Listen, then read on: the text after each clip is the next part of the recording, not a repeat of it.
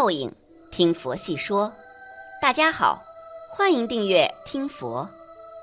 很多人以为养儿能防老，其实不完全对，因为儿女长大了，可以陪伴自己的时间很有限，并且老人家一般会心疼儿女，不想耽误儿女的工作，不要打扰他们的小家庭，也会尽量不麻烦儿女。年过六十，最怕的不是无儿无女，而是以下这几件事。老了还是要靠自己，一点一点挣福气。一最怕人还在，钱没有了。记得有一个笑话，有人问人老了最怕什么，有人回答最怕钱花不完，人就没有了。结果问的人说错了，最怕人还在，钱已经花完了。辛辛苦苦赚一辈子的钱，不就是为了老了不依靠谁，可以自己出钱养老吗？如果没有钱，老人也没有底气，说话也得小声点儿，别人会看不起。特别是现在的媳妇儿，如果老人没有钱，照顾几天都很大意见，现实的很。很多儿女看在老人还留下很多财富的面子上，才照顾老人。特别是儿女多的家庭，老人有钱，大家争着去照顾，希望从中得到一定的利益。如果老人没有钱，大家就轮流照顾。多一天都不行，觉得吃亏了，矛盾闹得满城风雨。也为老人年轻的时候做了一条小木舟，在村口帮人过渡，每一次就是几角钱，后来几块钱一次。他一辈子节衣缩食，老了还留下很多钱。现在他和儿女住在一起，逢年过节给大家每人一个红包，结果大家又回敬他一个红包。礼尚往来，好不热闹。他说：“老了，他自己有钱，大家不要担心。”这样的话一说出来，几个儿女就更开心了，因为没有了养老人的经济负担，不要大家凑份子来养老。钱不是万能的，但老了没有钱是很困难的。有的老人无依无靠，儿女每个月给几百块钱，都得看媳妇儿和女婿的脸色，甚至都要不到。还互相比较，觉得自己吃亏了，这样的日子老人一点也不好受。因此，人过六十，有钱是他做人的底气，别真的把自己的钱都给了儿女，特别是儿女多了，给钱不均匀会导致矛盾更多，自己做人也为难。自己有钱想去做什么，不要看谁的脸色，多好。二最怕身边没有了伴侣。少年夫妻老来伴儿，人过六十，如果身边没有了伴侣，是孤独的，特别是有病痛的时候，喊天天不应，喊地地不灵。曾经看过一个故事，说的是一只大白鹅，它以前总是和另一只大白鹅成双成对出入，天天在池塘里游泳，结果另一只大白鹅生病过世了。过了一阵子，大白鹅发现了一辆小车。于是天天在小车旁边不愿意走了，主人觉得不对劲，常常去驱赶大白鹅，希望它去池塘里玩耍，结果就是不走。后来主人看着大白鹅，突然发现小车的油漆很光滑，可以映射出大白鹅的影子来。大白鹅把影子当成了伴侣，觉得自己不再孤独了。这样的思念让人动容。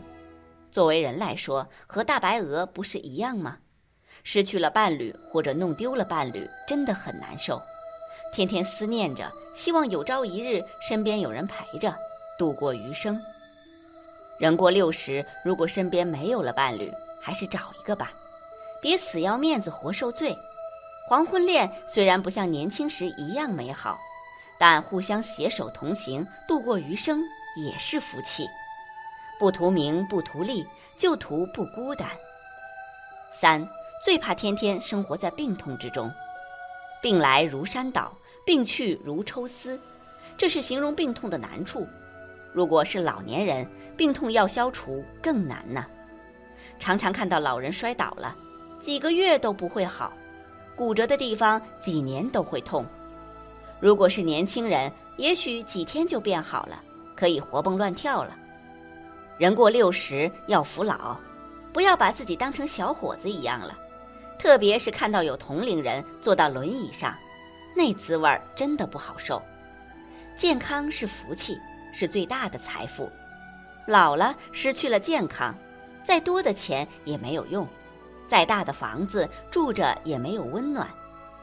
人老了，好好锻炼身体，并且注意从中年人开始就养生、健身，善待自己。那些年轻的时候逞强的人，多半老了要吃亏。老话说：“久病床前无孝子”，生病了有儿有女也会嫌弃他。健健康康有儿女才是真幸福，才是儿孙满堂的福气。四，最怕儿女没出息，还当啃老族。有的人有儿女，但更痛苦，因为儿女没出息，都啃老。自己一把年纪了，孩子不学好，自己还得提心吊胆，每天担心儿女。曾经看过一个故事，说一位非常爱孩子的老人，把什么都给孩子。就是孩子犯错了也不指责。一次，孩子给别人家的围墙推倒了，他没有责怪孩子，而是默默地赔偿了一点钱。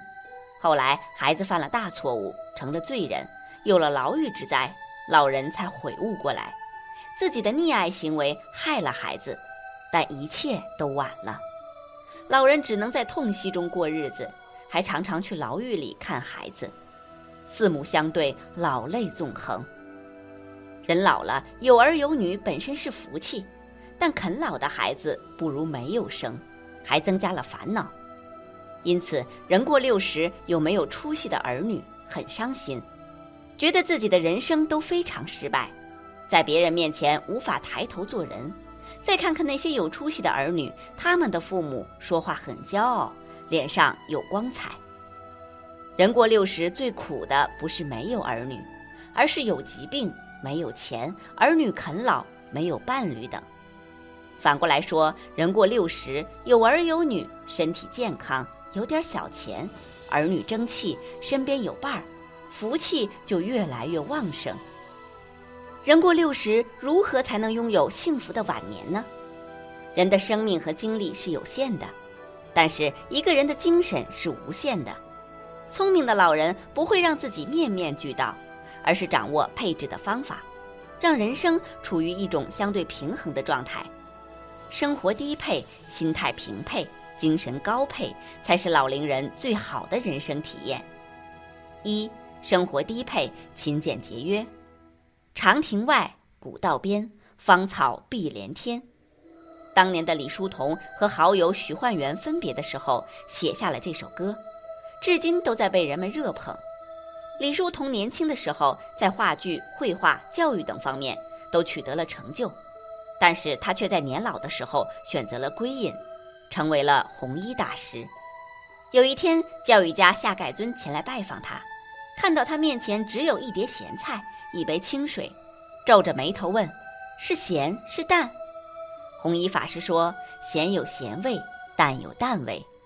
人老了，生活需要简朴。”而不是追求奢靡的生活，不管他多有钱，都不要乱花；不管他多喜欢应酬，也要放弃，主动褪去了繁华，才能享受到家庭聚会的滋味，感悟到生活回归自然的惬意。世人都向往陶渊明的生活，以为他隐居乡野就是喝酒写书，从未有烦恼，殊不知他还要靠种地来维持生活，并且乐在其中。有诗为证。开荒南野际，手镯归园田。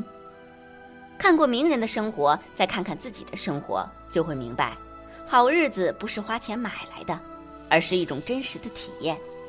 当一个人把开支降到最少的时候，就会发现，哪怕每个月只有一千元退休金，也能剩余两百，多余的钱可以维护身体健康，也能留给儿女做点什么。别看橱窗里有琳琅满目的商品。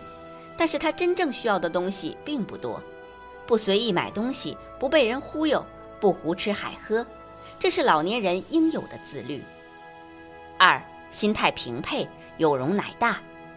在大家身边，常常有这样的老人，看啥都不顺眼：儿子工作不好，收入太低；媳妇儿不够孝顺，总是帮着娘家人；孙子很调皮，一看就不是学习的材料；邻居家太闹了。隔着墙壁都瘆得慌。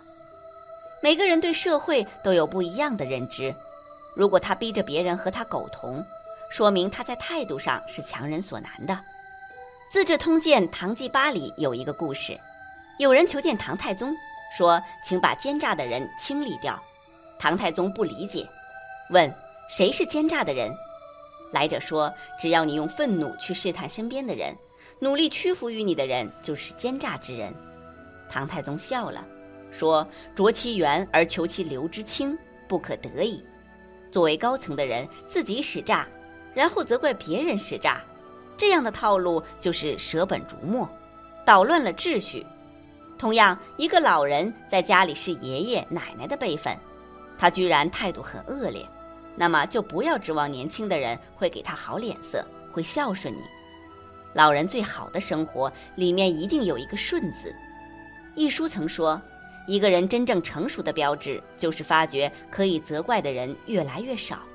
理由很简单，人人都有自己的难处，而你不一定懂得他们的生活。看别人不顺眼，其实是自己的心情不顺。六十岁之后就不要犯如此幼稚的错误了。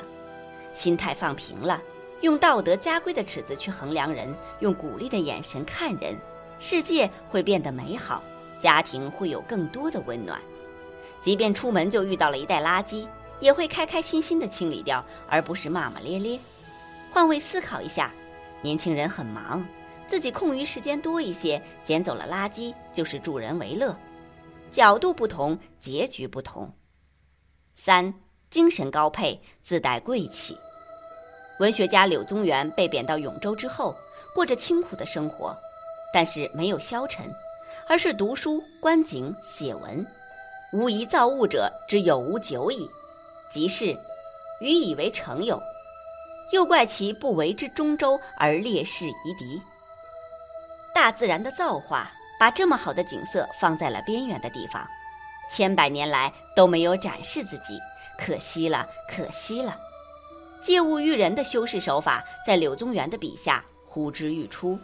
经过十余年的苦日子，他留下了《永州八记》的杰作，后人因此更加敬佩他的才华了。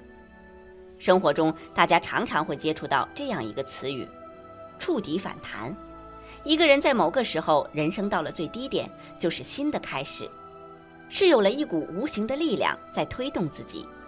因此说，退休的那一天就是调整角色、发展爱好、努力读书、认真学习的开始。年龄大了，老眼昏花了，这就是思考人生的开始。赋闲在家不是无所事事，而是断舍离的开始。老师可以教书育人，老人可以读书育人，育人亦是育己。生活低配，心态平配，精神高配。六十岁过去了。头发白了，但是心还暖和，身体还硬朗，精神还饱满，这就是最好的搭配。本期节目到这里就结束了，想看更多精彩内容，记得订阅点赞，我们下期不见不散。